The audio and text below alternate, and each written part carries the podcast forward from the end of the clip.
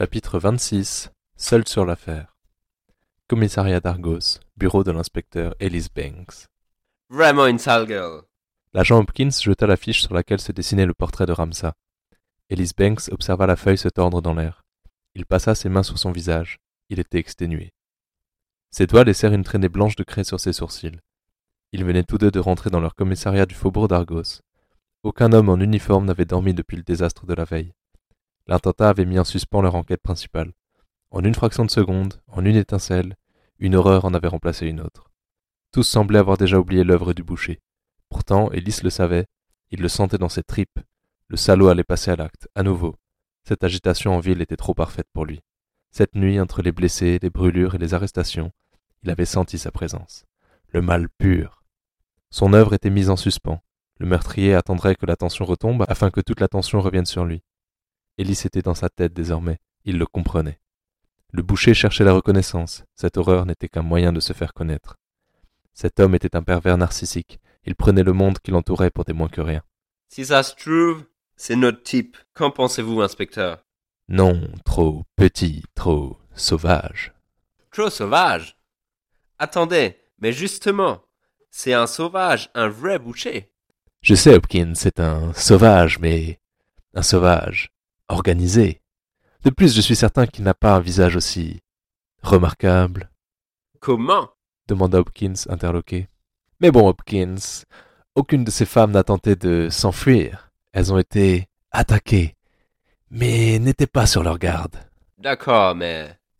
Imaginez, Hopkins, vous êtes une jeune femme. Vous devez vous résoudre à vendre votre corps pour subsister au milieu de cette misérable existence. Banks grattait sa craie sur le tableau noir. La poudre s'écoulait en un petit tas groupé au sol. Un homme vous accoste. Seriez-vous rassuré si c'était cet homme? Avec cette tête recouverte de tatouages? Je prendrais mes jambes à mon cou, répondit Hopkins. Exact, Hopkins. Du moins, vous vous méfieriez. Aucune des victimes n'a eu le temps de mettre ne serait-ce qu'un bras en barrage. Elle n'avait pas peur de cet homme. Pourquoi? Il continuait son schéma. Il les rassurait. Il est riche, Hopkins.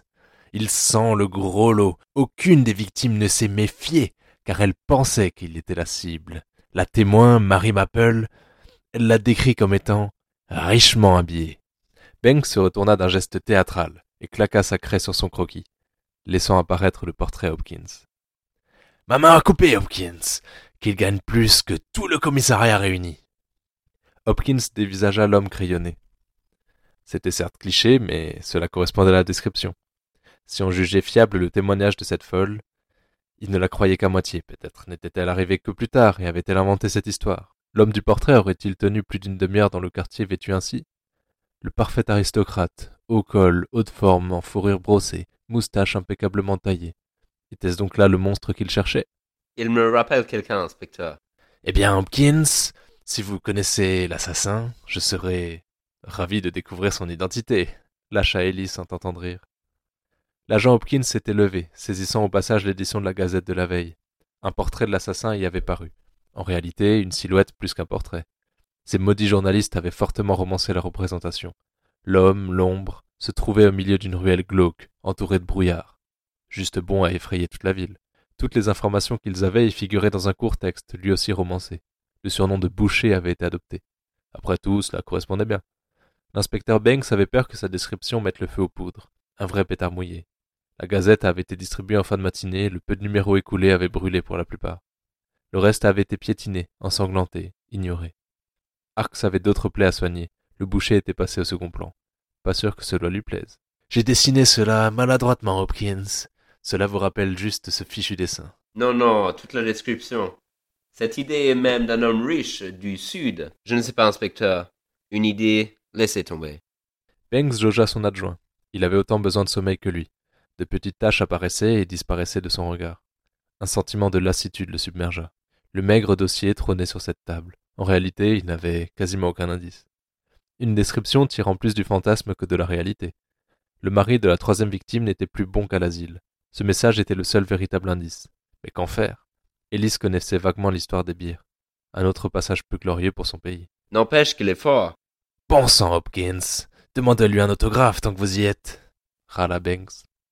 Mais regardez, inspecteur, il a évité toutes les patrouilles. Une fulgurance. Banks fixa Hopkins à moitié endormi. Il venait de mettre le doigt sur le point le plus important. Il fouilla nerveusement dans les papiers. Là, c'était sous ses yeux depuis le début. Sur les cartes étaient représentées les patrouilles de police, avant et après les heures du crime. L'enflure Le boucher avait évité chaque policier. Il avait frappé chaque fois dans les rues sans surveillance. Malgré le système qu'ils avaient mis en place, certains endroits restaient libres pendant parfois une heure. Il fouilla encore. La carte du premier meurtre, aucun officier dans un rayon de cinq cents mètres. Deuxième et troisième meurtre, idem. Il pensait que la troisième femme était morte, choisie par hasard, car se trouvant sur le chemin du tueur. Il n'en était rien. La pauvre se trouvait à l'endroit le plus éloigné des patrouilles. Vous êtes un génie, Hopkins. L'agent ne comprenait pas d'où lui venait le compliment, mais il accepta. Ce nouvel indice regonfla Ellis. Le tueur avait connaissance des mouvements de la police. Un vrai génie relança Banks avec entrain. L'indice était plus que cela même. Il refermait la nasse d'un coup. Combien d'hommes étaient au courant des mouvements des patrouilleurs? Une poignée, non, moins. Lui-même n'avait pas accès à ces informations. En réalité, seul un homme lui venait à l'esprit, le commissaire Rainer. C'est lui qui avait mis en place le système des patrouilles. Il devait retourner au plus vite à Southgate. On avait peut-être volé les informations au commissaire. Des indices seraient sur place. Hopkins, debout, Hopkins. On retourne à Southgate. L'entrain le quitta d'un coup. Ses tripes se tordirent en un spasme. Les mots prenaient tout leur sens. On retourne à Southgate. Une tristesse s'empara de lui. Southgate n'existait plus. La gare n'était plus qu'un amas de ferraille. Retourner là-bas signifiait se confronter à nouveau au cauchemar. Il se retourna vers son adjoint, lui aussi s'était figé, se remémorant la nuit, les cadavres, l'odeur. Hopkins, vous. Vous pouvez rester ici si. Non, inspecteur, allons-y. Après tout, il n'y a plus que nous sur cette affaire. Son adjoint se voulait certainement rassurant. C'était tout l'inverse. Il n'y a plus que nous. Le commissaire Rem les avait laissés seuls sur l'affaire. Tous les autres policiers étaient déployés en ville ou enquêtaient sur les attentats. Traversant les couloirs de plâtre jauni du bâtiment, il considéra l'équipe qu'il composait avec Hopkins. Même s'il le retrouvait, le boucher rirait. Deux flics perdus dans une ville morte à la recherche d'un cinglé. Il faisait peine à voir. Ils quittèrent le bâtiment. Enfin, au dehors régnait le calme. Le commissariat ressemblait à une ruche bourdonnante. Un brouhaha insupportable en émanait en permanence. On recueillait des dizaines de témoignages chaque heure. Les machines à écrire claquaient dans toutes les pièces. Élise détestait le bruit, l'agitation. Il détestait l'état dans lequel était plongée la ville. Il voulait que tout revienne à la normale. Il voulait arrêter ce malade qui terrorisait la ville. Il fit le tour du bâtiment. L'agent Edwin donnait du fourrage à la jument attelée à l'un des fiacres du commissariat. Parfait. Edwin, tu nous déposes à South. Oh ça non Je retourne pas la voir, inspecteur Cet endroit, il est maudit Hopkins et Banks se fixèrent un instant. Edwin avait l'air sérieux. Bon, agent Edwin, c'est un ordre lâcha Banks d'un ton autoritaire presque risible. Edwin grommela, puis tapa sur l'encolure de la bête. Il grommelait toujours quand il prit place, il grommelait encore quand ils se mirent en route. Il grommela encore plus quand il s'arrêta à deux rues de la place de la gare. Banks eut beau le menacer de lui coller un rapport, Edwin refusa de s'avancer plus loin. Ellis et Hopkins durent finir le trajet à pied. C'eût été drôle si la cause de ce caprice n'était pas l'immonde charnier à ciel ouvert s'offrant, obscène, sur la place de la gare. Quand vont-ils enlever ces pauvres malheureux? Prononça Hopkins en levant sa casquette en respect. Ellis ne prononça pas un mot. Ses pas le menèrent jusqu'au commissariat sans un regard sur la place. L'intérieur du bâtiment était aussi pitoyable que l'extérieur. Le verre des carreaux avait été soufflé, et un courant d'air parcourait le hall d'entrée. L'on avait dégagé un chemin poussant les débris de chaque côté. Sous leurs pas craquait le verre brisé. Ellis reconnut l'agent Sterling derrière son bureau. Son visage le rappela un décor de théâtre, une coquille vide.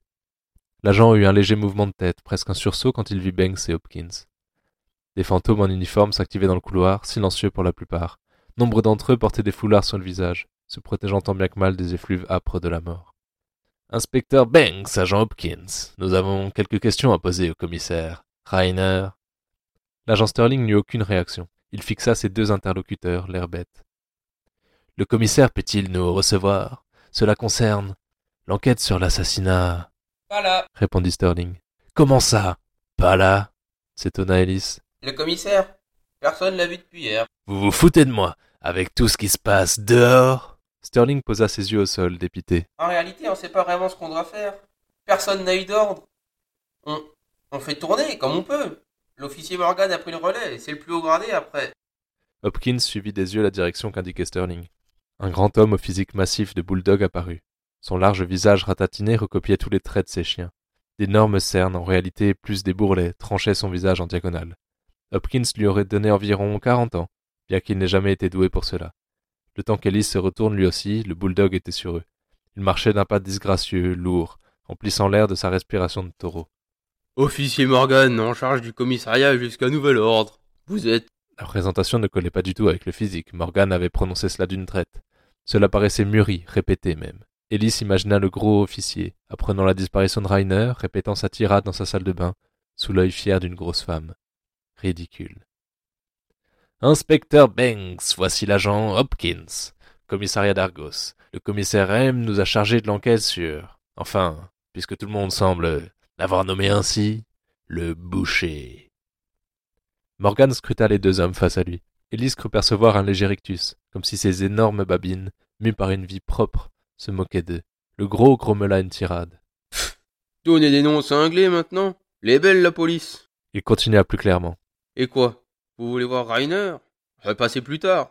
Plus tard s'offusqua Ellis. On enquête sur des meurtres, une. une série de meurtres atroces. Nous sommes sur les traces du pire tueur que la ville, le pays, a jamais connu. Et vous me demandez de repasser plus tard. L'énorme poing de Morgan s'écrasa devant Sterling, qui sursauta. Mais putain, ouvrez vos yeux Le voilà le plus grand meurtrier Ces salauds de sudistes nous attaquent et vous me parlez de votre boucher de mes deux Nous attaque. répéta Hopkins d'une voix étouffée. Bon sang, personne ne sait qui a fait ça. Ne lancez pas des accusations, réfuta Banks. Mon cul Tout le monde le sait Regardez les visages Tout le monde le sait Morgan respira bruyamment. Tout le monde le sait Et tout le monde se prépare à la guerre Ellis hocha la tête, n'écoutant déjà plus la diatribe de l'officier Morgan. Aussi terrible que fût cette attaque, ce n'était pas son enquête. Des centaines d'hommes travaillaient déjà dessus, mais lui seul courait après le boucher. Laissez tomber pour Rainer. Je dois voir votre médecin, Danielsen. C'est elle qui s'est chargée des autopsies. Des autopsies? Une seule, oui Lâcha Morgan entre ses plis. Comment ça? On n'a reçu qu'un corps ici. Hopkins et Ellis se fixèrent un instant. Deux autres corps ont été envoyés ici hier matin. Et moi, je vous dis qu'on n'a rien reçu. Rugit à nouveau Morgan. L'agent Sterling se ratatinait derrière son comptoir. Il allait bientôt disparaître. Ils sont bien arrivés ici Bégaya-t-il. Qu'est-ce que vous racontez, Sterling? Deux corps sont arrivés ici hier. Mais le docteur avait demandé à ne pas être dérangé et avec le commissaire qui était pas là, on, on a attendu. Et quoi? S'énerva Ellis? Ils sont restés sur le chariot et, et, et avec l'incident, euh, Banks venait de comprendre et serrait déjà sa tête entre ses mains. Vous êtes en train de me dire que mes cadavres sont éparpillés quelque part dans cette ville? Non, non, ils, ils sont pas allés bien loin. Les, les chevaux sont partis à toute allure et personne n'a pu les arrêter. Ils, se sont brisés le cou dans la vitrine du chapelier. Un, un carnage, hein. Le chariot s'est écrasé et tout s'est... Mais c'est une putain de blague Vous avez envoyé quelqu'un les ramasser, au moins? Les veines battaient sur le front d'Ellis. Sterling se liquéfiait derrière son comptoir, ses minces doigts frappant le bois. Le pauvre était encore plus rouge qu'Ellis, mais Morgan les battait tous. Les quatre policiers étaient semblables à un banc de crevettes. La, la, la boutique du chapelier, euh, elle a brûlé? On aurait dit un enfant qui confessait ses crimes. Hopkins fixa Banks, dépité. Ellis avait une furieuse envie de frapper Morgan, de lui écraser son poing sur le visage. En réalité, ses nerfs étaient si tendus qu'il avait envie de frapper tous les idiots qui traînaient dans ce commissariat. Il poussa le gros Morgan d'une bourrade et se dirigea vers la morgue. Je peux savoir où vous comptez aller, là? Râla le bulldog. Faire votre boulot Rainer est absent une journée. Et c'est déjà un fiasco total ici répondit Ellis, rageur. Ellis ne laissa pas une seconde au policier pour répondre et s'engouffra dans le sous-sol. Une sensation étrange le parcourait. Il avait été sous le charme de la médecin la première fois qu'il l'avait vue, bien que la situation ne s'y prêtait pas du tout. Il avait désormais envie de la gifler de toutes ses forces. L'angoisse montait en lui, encore quelques pas, et il serait face à face. Il cherchait la bonne formulation, ça n'avait rien de personnel. Non, c'était simplement une faute professionnelle. Elle aurait dû faire rentrer les corps immédiatement. Il venait peut-être de perdre de précieux indices. Quel gâchis Les pauvres femmes mortes, assassinées, mutilées. Même dans la mort, on ne les avait pas respectées. Il pensa au mari scarifié. Se rendrait-il compte qu'il n'aurait aucun corps à enterrer? Il s'attendait à beaucoup de choses en pénétrant dans la salle d'autopsie. En fait, il aurait pu s'attendre à tout, sauf à ça. Une veillée funèbre. La scène brisa net son élan. Il avait l'impression de tomber sur un tableau. Une odeur nauséabonde de transpiration et de sueur chargeait la pièce. Les quatre visages se tournèrent vers lui, silencieux. Ellis tenta de parler, une sorte de bégaiement stupide se produisit. Les personnes présentes dans la pièce ne correspondaient à aucun schéma logique. Emma Danielson, elle, était bien à sa place. Mais pour les autres? Le regard froid d'Higgins croisa le sien. Les yeux du rouquin semblaient plus graves, plus hargneux qu'à l'accoutumée. Sa femme, Lisa Higgins, à ses côtés, lui fixait de marbre. Il ne l'avait vu qu'une fois, mais retrouver le jeune Walters mort sur une table d'autopsie lui fit un choc terrible. Cet attentat avait été pour lui une tragédie anonyme. Il avait la chance de ne connaître personne qui avait péri dans les flammes. Benjamin Walters, le visage blême posé sur le carrelage froid de la table, se superposa à celui, rougissant, qu'il avait rencontré la première fois. Tout s'était tourné vers le jeune Benjamin, comme veillant un mort dans son lit. Il en avait honte, mais il ressentit une pointe de jalousie en voyant l'homme qui se tenait aux côtés du docteur Danielsen. Le salaud présente bien, se dit Elise. Hopkins le bouscula en pénétrant dans la pièce, lui aussi fut stoppé net. Ses gestes s'entremêlèrent quand il retira sa casquette en respect. L'ambiance était lourde, triste, mais une tension électrique les parcourait tous. Il fallut un temps à Hopkins et Ellis pour saisir le tableau dans son entièreté. Ce n'était pas une veillée funèbre, du moins, s'il devait y avoir un mort à ce moment, ça allait être l'un d'eux. Higgins et le belâtre à moustache les braquaient, calibre à la hanche. Le détail était presque amusant. Lisa elle-même tenait une arme braquée sur eux, discrètement placée sous la table d'autopsie. Cet accueil aurait dû les tétaniser, bloquer le moindre mouvement de leur corps. Au contraire, Ellis fut soulagée. Ce qu'il avait pris pour le cadavre de Walters bougeait. Le visage plaqué sur le carrelage blanc se mouvait avec peine. Danielson s'avança d'un bond. Doucement, Benjamin, doucement. Les quelques secondes nécessaires au cerveau pour replacer les noms sur les visages s'écoulèrent lentement. Higgins reconnut bien Ellis, son visage se détendit significativement. En réponse, celui de Curtio fit de même. Lisa, baissant son arme, dessina même un sourire en direction de l'inspecteur. Je ne tombe pas au bon moment, apparemment, dit Ellis avec gêne. Pas vraiment, répondit Higgins froidement. Ellis le fixa à nouveau. Le canon de son arme pointait toujours en sa direction. Le message était clair, bien qu'il n'eût aucune idée du pourquoi. Hopkins, qui devait avoir remarqué les armes, se cala derrière Ellis, ce qui amusa Curtio. Tu m'expliques, Grégory Je n'ai aucun problème avec le fait que tu braques une arme sur moi, mais qu'un inconnu le fasse. J'aimerais au moins savoir pourquoi. Simple précaution, répondit avec froideur Higgins. Précaution. Et vous braquez tous ceux qui passent cette porte? Non. Sur un autre, j'aurais déjà tiré. Bien, je vois. Bon, Grégory, une explication? Toi d'abord, répondit le rouquin. Les meurtres. Je viens voir euh, du docteur Danielson. Les yeux d'Elise passèrent sur Emma plus longuement. Il détailla les marques sur son visage. Bon sang, mais que vous est-il arrivé? Courcio, en réponse, leva plus haut son arme. Une pression, et le crâne d'Elise se répandrait sur le mur. Une particulière symétrie se jouait entre Elise Banks et Curtius Solis. Même physionomie, même assurance agaçante. Tout le monde resta silencieux, un râle s'élevait de Walters. Un sentiment de dégoût toucha Elise quand il aperçut le visage de Benjamin, jusqu'alors dissimulé. Un bandage taché de sang s'étirait sur tout le côté gauche, une auréole jaunâtre se dessinait au niveau de l'œil. Elise imagina le globe oculaire, percé, s'écoulant misérablement sur le visage. Le jeune Walter semblait avoir perdu sa naïveté, sa physionomie avait changé. Était-ce son regard? Son unique œil visible se posa sur les deux nouveaux arrivants, les considérant à peine. Une profondeur se dessinait derrière ses iris. Assis sur son séant, le blessé approcha une main de son visage. Lisa la saisit et l'écarta lentement. Il faut que tu laisses ce bandage tranquille, Benjamin. Ça, ça me démange, souffla-t-il. Hopkins ressentait une profonde gêne. Il n'avait rien à faire là. Tous ceux présents partageaient un lien profond, fort. Il avait l'impression d'être au milieu d'une famille, d'être un étranger au milieu des initiés. Emma ne regardait pas Benjamin, une rancœur la brûlait. Elle se sentait coupable, car elle avait dû le faire souffrir pour le soigner. Elle lui en volait d'avoir tenté de sauter la vie. L'opération avait été difficile. La douleur lui avait arraché des cris jusque tard dans la soirée. Enfin, des infirmières et des médecins de l'hôpital civil étaient arrivés sur place, aidant les blessés regroupés dans le commissariat, et elle avait pu utiliser leur anesthésiant. La deuxième crise avait été tout aussi compliquée à gérer. Le sergent Higgins avait littéralement explosé quand il avait découvert l'état de Walters. Le malheureux était arrivé au pire moment.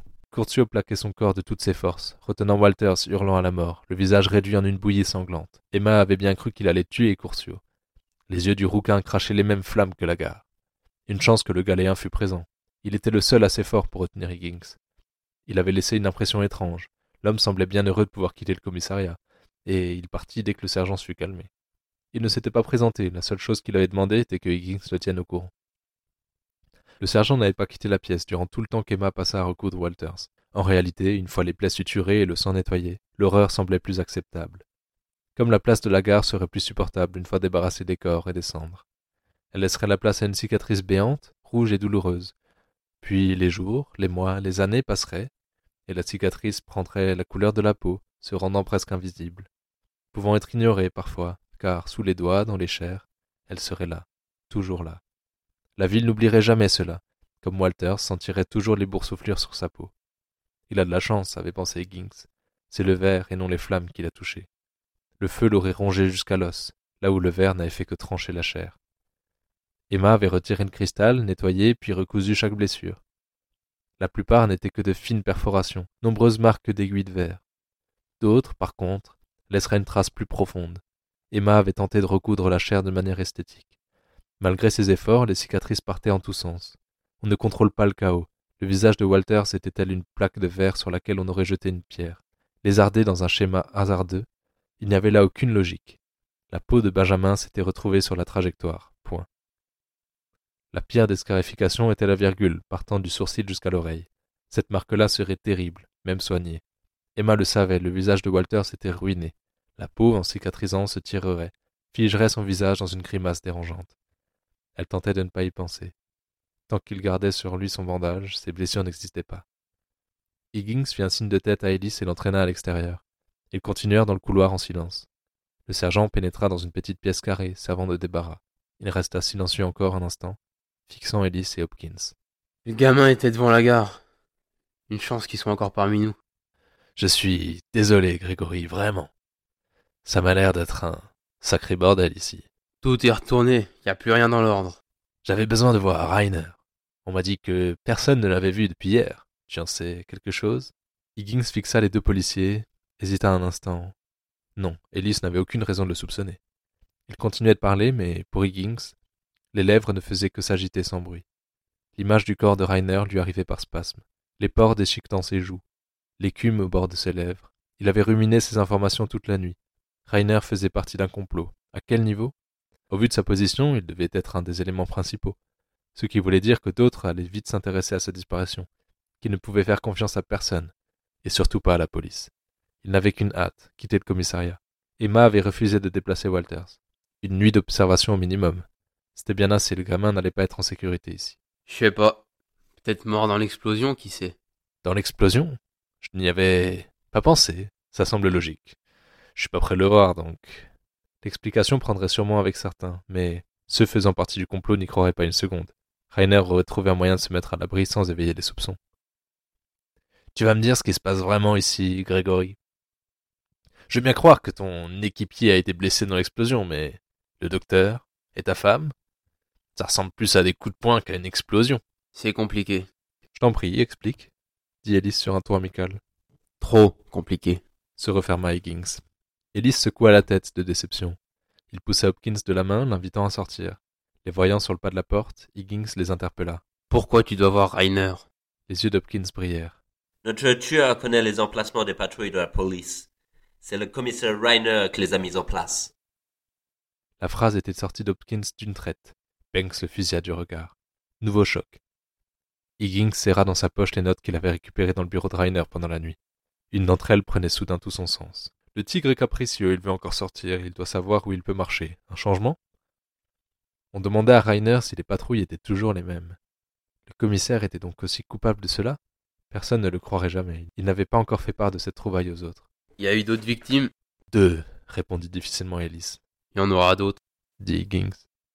Sûrement, si on ne met pas la main sur ce salaud, il. Non, c'est pas une suggestion. Il y en aura d'autres, ce soir. Le regard d'Hopkins et Banks se glaça. Higgins semblait parfaitement sûr de lui. D'où tu sors ça? Merde, Higgins Si tu sais quelque chose Ellis s'était approché d'Higgins. Il le dominait d'une tête. Pourtant, le sergent ne baissait pas les yeux. Tu lui fais confiance? Demanda Higgins en lançant ses favoris en direction d'Hopkins. Bien sûr Mais qu'est-ce que c'est que ce bordel? Aucun autre mot ne fut prononcé avant qu'ils ne soient tous enfermés dans le bureau d'Emma, pièce minuscule, puant l'humidité et le désinfectant, probablement pas conçu pour accueillir cinq personnes. Lisa était restée au chevet de Walters, endormie à nouveau. En quelques phrases, Ellis et Hopkins furent mis au secret. Higgins détailla l'affaire Larson avec son langage. Comment l'affaire les avait menés à chercher les commanditaires, qui évidemment n'étaient pas allégriens. Comment cela les avait amenés à rencontrer Curcio Comment ils étaient remontés jusqu'à Rainer, en passant par l'attaque d'Emma et Lisa? Les deux agents étaient littéralement cloués sur place. Des gouttes de sueur perlaient sur leur front. Ils ne cessaient de se jeter des regards, cherchant chez l'autre une quelconque aide. Higgins ne mentionna pas le lien avec l'affaire du baron, ni avec la mort de son fils. Ellis Banks connaissait déjà tout ce qu'il devait savoir, et l'agent Hopkins n'avait pas à mettre son nez là-dedans. Et où est Rainer? Demanda Banks qui se perdait quelque peu dans l'affaire. Ça, c'est la grande question, Ulysse. Je comptais mettre la main sur lui, mais il y a plus dérangeant. Higgins avait l'attention de tous. Il tira de son gilet des papiers froissés. Il semblait avoir été torturé pendant des heures. Moite de la transpiration d'Higgins. Tout chaud du bureau de Rainer. Il semble s'être évaporé sans prendre le temps de cacher ça. Avant que vous ne lisiez, Ellis, tu peux nous faire un résumé de l'affaire sur laquelle tu bosses? Ellis se racla la gorge et se plaça en devant, visible de tous. Il nota à nouveau que l'homme, Curtio, était sensiblement proche du docteur Danielson. Ce n'était peut-être rien, mais ce point l'agaçait. Dans la nuit du 20 au 21 septembre, au croisement du faubourg d'Argos et de la rue du Jubilé, un acte d'une cruauté sans précédent a été perpétré. Une jeune prostituée du nom d'Emily Watkins, surnommée Misty, a été attaquée par un homme. Le docteur Danielson a procédé à l'autopsie, remplaçant par le fait notre médecin légiste. Je passerai les détails, le nombre de lacérations donnant le tournis. Emma acquiesça, lentement, de la tête. Tous se sentirent gênés en repensant au cadavre jeté au sol pour laisser place à Benjamin. À nouveau, dans la nuit du 22 au 23, dans la rue Doyle, plongée dans l'obscurité, une jeune femme se prostituant elle aussi, mais dont l'identité nous est encore inconnue, a été assassinée. À nouveau, la barbarie de l'acte donne raison au surnom de boucher que l'on a donné à l'assassin. Cette fois, il ne s'est pas contenté d'une victime.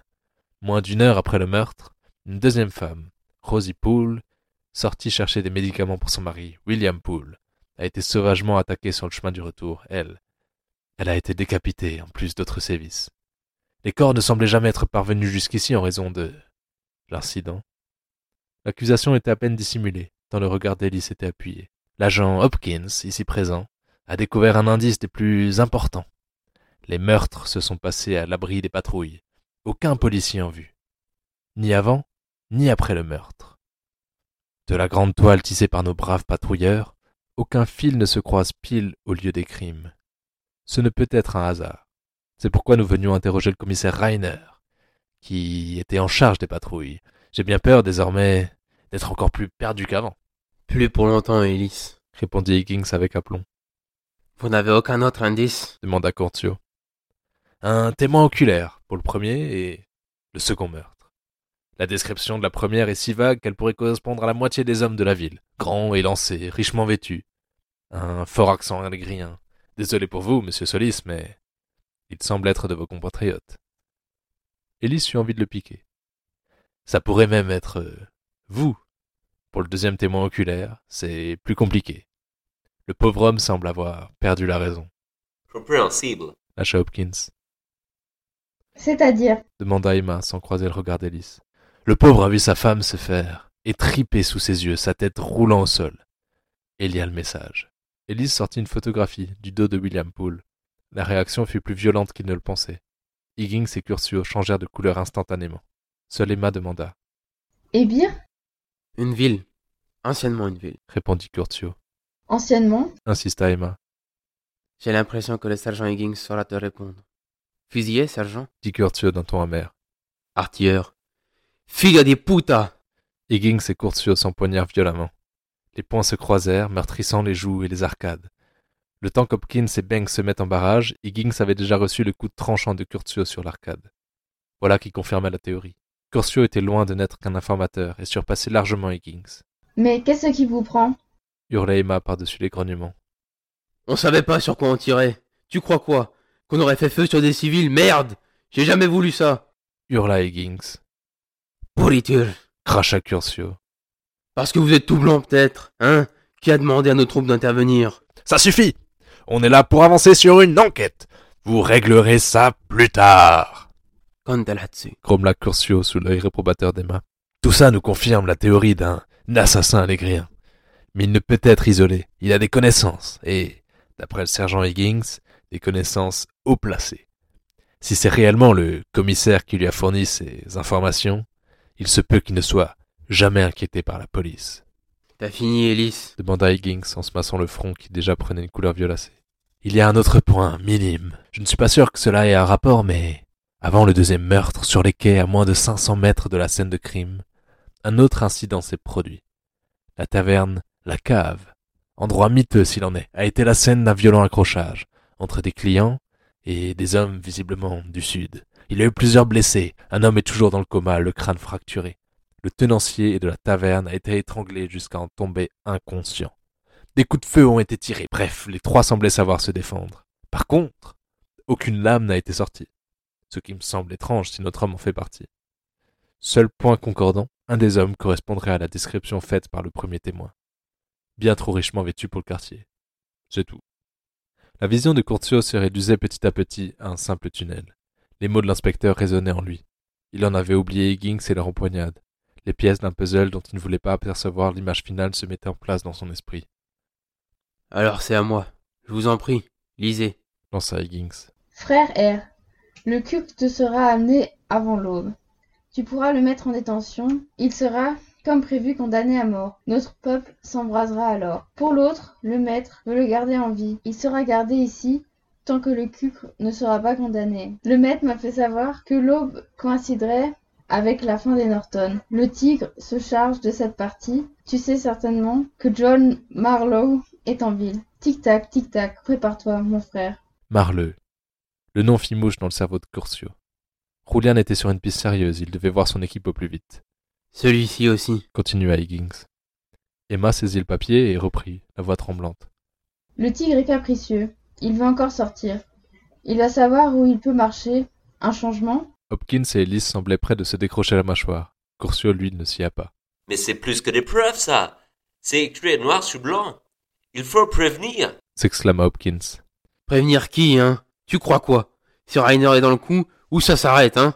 Tu as mis le doigt sur un sacré truc, Grégory. Ton affaire et la mienne sont liées. Rainer magouille dans les deux. Il y a encore un mot, mais ça nous avance pas plus.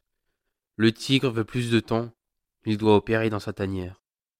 Je ne vois pas le point commun entre les deux. Ça semble si différent. Un meurtre de masse d'un côté, la folie d'un seul homme de l'autre. murmura Emma. Higgins sortit une autre feuille de sa poche et la plaqua sur le bureau. Le voilà le point commun. Le portrait de Ramsa trônait au milieu des autres papiers. Quoi? Le poseur de bombes? Ce serait le tueur? demanda Ellis. Je vous l'avais dit. Renchérit Hopkins. Pas du tout. Stom, c'est pas ton tueur. Pas plus qu'il a posé la bombe qu'a fait exploser la gare. Les protestations jaillirent. Pour tous, Ramsa était coupable. Je le connais, ce cucre. C'est un moins que rien, mais sûrement pas les tripes de faire ça.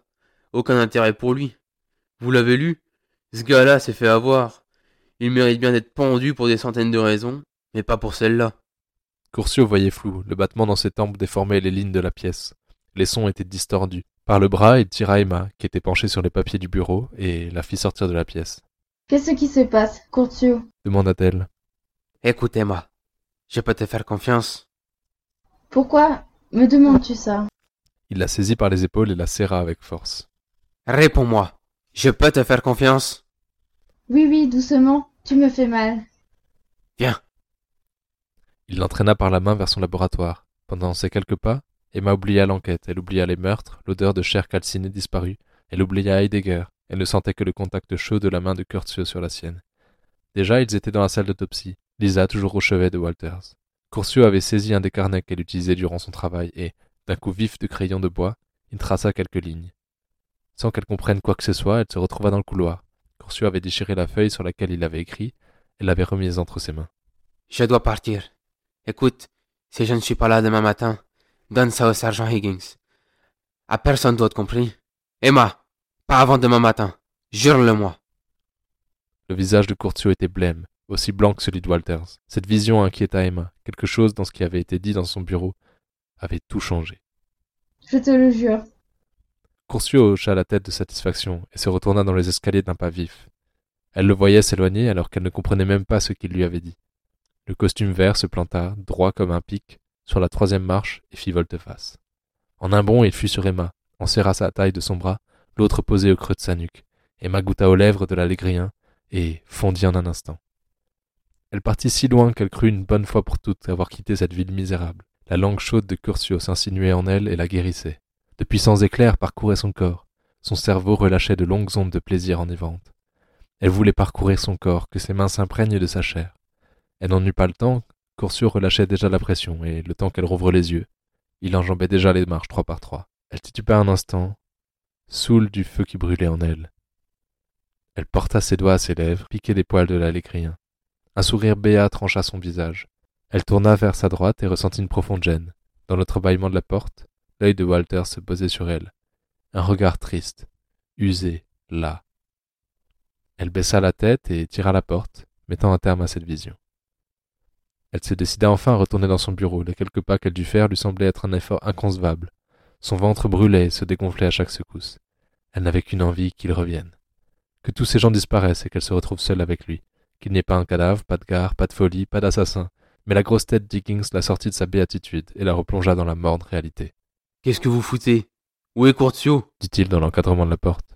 Je. Une piste à vérifier. Il nous rejoindra plus tard. Mentit-elle. Vous êtes sûr que ça va?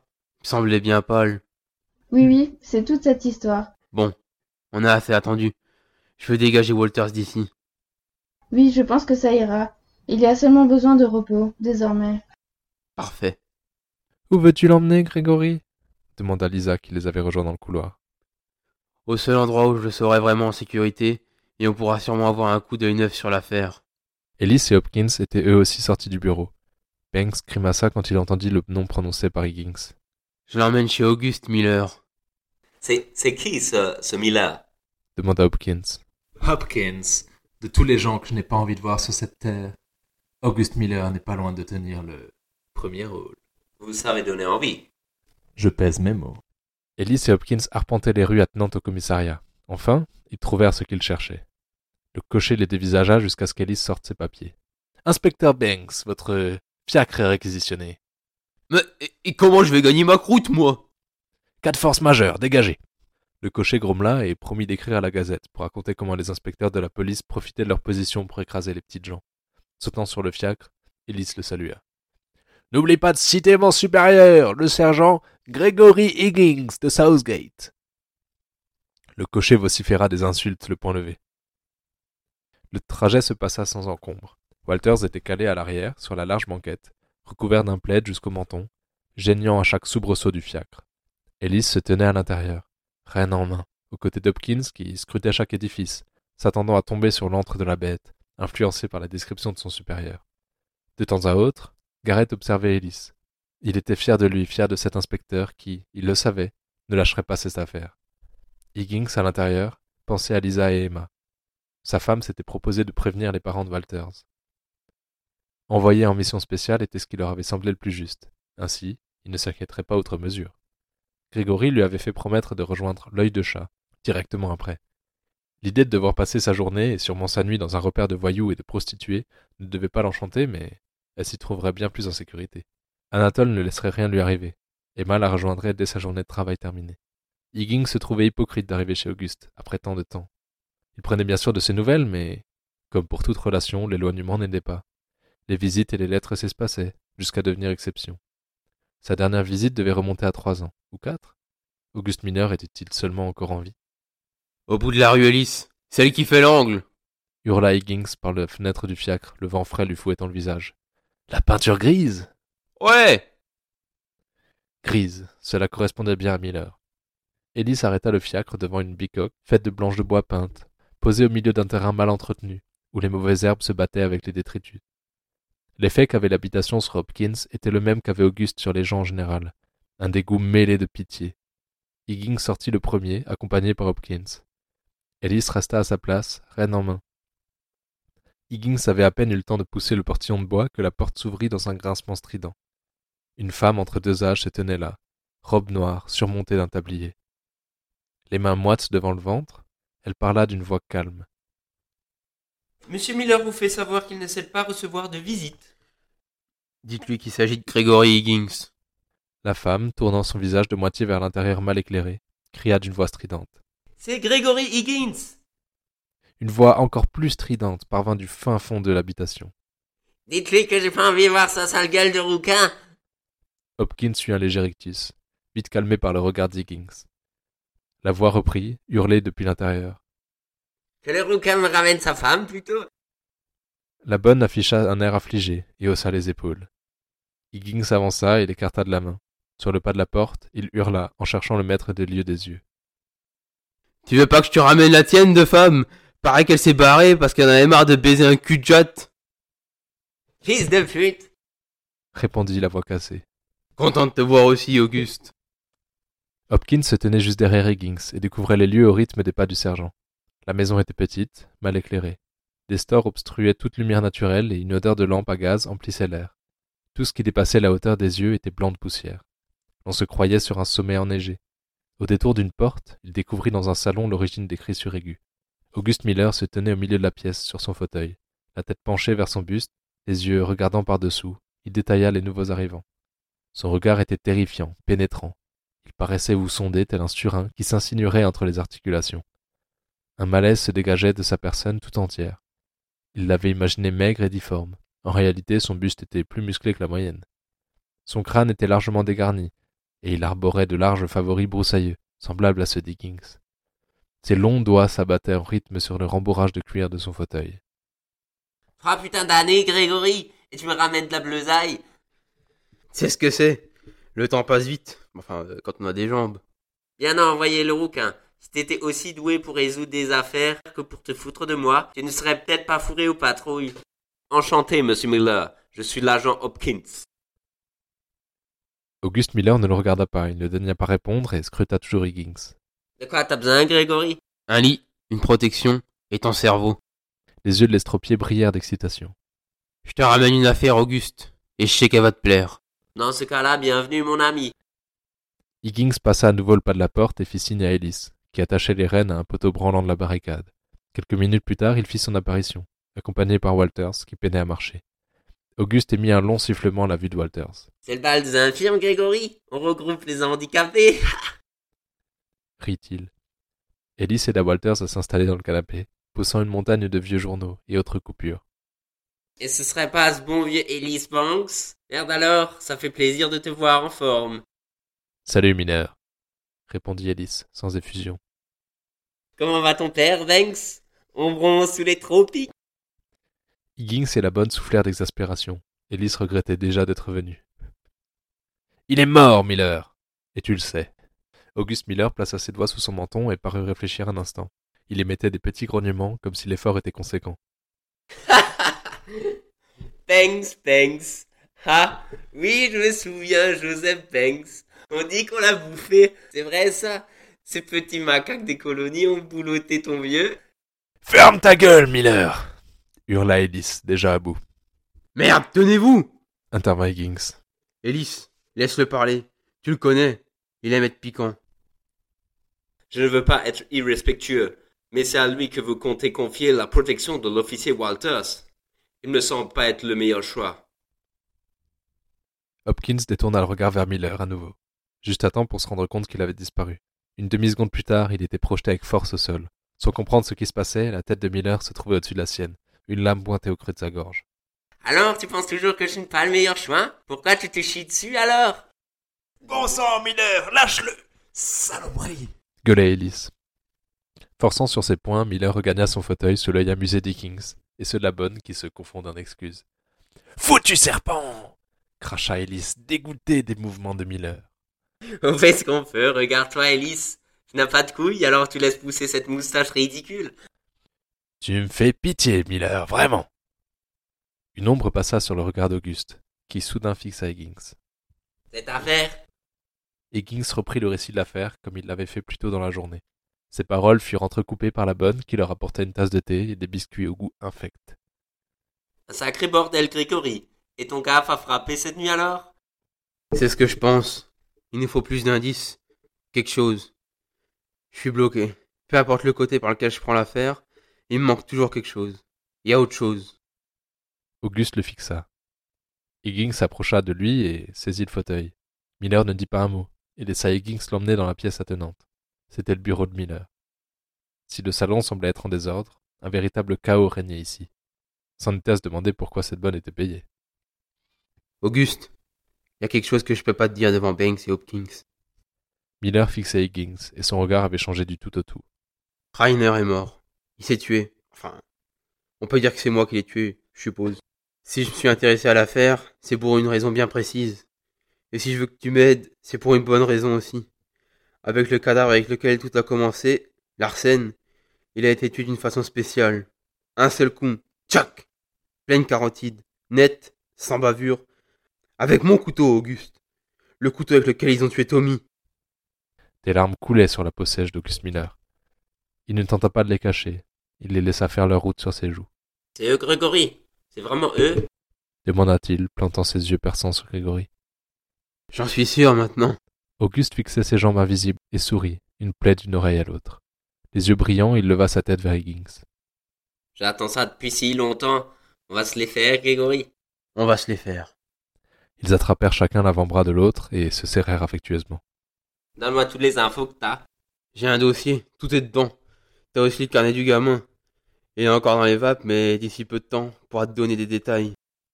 Ce gamin-là, c'est qui? C'est mon équipier. Il en a bavé. J'ai besoin que tu le surveilles. Je laisserai pas le baron l'atteindre. Pas encore. Tu peux le garder? J'enverrai quelqu'un pour les soins, je... Marie peut s'en charger. C'est elle qui s'occupe de moi. C'est c'est un ange. Il a voulu en finir. Je- Je pense que tu sauras trouver les mots. T'es aussi passé par là, non? répondit Auguste. Higgins hocha la tête, il triturait nerveusement les livres sur la bibliothèque. Auguste, trouve-moi quelque chose. Trouve-moi ces salauds. J'attends depuis trop longtemps. Ils retournèrent tous deux au salon. Auguste était bien calmé et se montra courtois durant tout le reste de l'entrevue. Ellis et Hopkins lui détaillèrent les scènes de crime, croquis et photographiés à l'appui. Les descriptions des deux enquêteurs plongèrent le salon dans un effroi total. La bonne s'enfuit pour ne pas avoir à entendre d'autres détails. L'œuvre de ce fou était insupportable en description. Auguste et Grégory ne sauront qu'imaginer l'épouvante qu'avait pu créer cet écorcheur. Leur esprit plongeait dans leurs souvenirs personnels concevoir une scène de crime virtuelle. Miller, yeux mi-clos, marmonnant, semblait être véritablement sur place. Higgins prit congé après avoir mangé quelques biscuits par politesse. Auguste savait qu'ils étaient infects, et Higgins savait qu'il pariait mentalement sur le nombre qu'il parviendrait à en manger. Il laissa Walters aux bons soins d'Auguste et Marie. Tous ceux qui croisaient Auguste Miller le prenaient pour un fou misérable, aigri et mauvais. C'était vrai, du moins en partie. Il était aussi l'un des cerveaux les plus brillants qu'Higgins ait jamais rencontrés, même bien avant d'être estropié, bien que cette infirmité l'ait poussé à développer son sens de l'analyse. Higgins n'en avait jamais parlé à personne, mais il était arrivé qu'Auguste résolve une enquête par simple échange de lettres. Il avait un don pour trouver le grain de sable dans l'engrenage, le détail qui les mènerait à la solution. D'où lui venait ce don? Sûrement était-ce lié à son esprit tordu. Lui seul pouvait imaginer ce qui se passait dans les méandres de l'esprit humain. Pour y parvenir, Auguste était lui-même aventuré dans bien des folies après avoir perdu ses jambes. Higgins avait été là dans les pires moments, quand Auguste tentait de s'arracher la vie presque quotidiennement, quand enfin ses pulsions suicidaires avaient disparu pour laisser place à la drogue, opium, cocaïne. Rien n'était assez fort pour lui. Si l'addiction aux drogues est terrible, le manque l'est encore plus. Higgins avait aussi été là pour ça. Quand, ne pouvant plus se mouvoir, Auguste se vidait sur lui-même. Il avait été là, car sa femme, elle, n'avait plus supporté cela. Auguste ne lui en voulait pas, il comprenait. Qui voudrait d'un cul-de-jatte accro aux drogues? Dans tous les tourments d'Auguste, Higgins avait été là, quand il était plus misérable que le dernier des loqueteux de Barreto, jusqu'à ce qu'il trouve à nouveau une raison de vivre. La complexité, voilà ce qui tenait Auguste Miller en vie. Il cherchait la complexité en tout. Il s'était procuré des livres sur tout ce qu'on pouvait apprendre. La nature était vite revenue à la charge. Les affaires criminelles reprirent vite la plus grande place dans son esprit. Prononcez le mot irrésolu, et Auguste Miller était votre homme. Il ne cherchait pas à faire le bien, parfois il gardait la solution pour lui, taisant le nom du coupable derrière un sourire amusé, se plaisant dans la finesse de sa réflexion. Mais Higgins savait que tout cela n'était que de la para. Auguste créait un personnage repoussant pour qu'on ne le prenne pas en pitié. Il ne supportait pas son infirmité et encore moins la peine des autres à son égard. Higgins quitta la maison d'Auguste serein. Il savait qu'il pouvait compter sur lui, plus que sur n'importe quel autre. Saloperie de bouquin de gauchiste. Je sais pas qui a écrit ça, mais c'est vraiment de la grosse merde, hein. Cyprien de Souza. C'est qui ce mec? Merci infiniment pour votre écoute. L'histoire vous plaît? Le roman complet vous plaira encore plus. N'hésitez pas à vous procurer un exemplaire pour encore plus de suspense et d'intrigues toujours plus intenses. Le lien pour le commander est en description.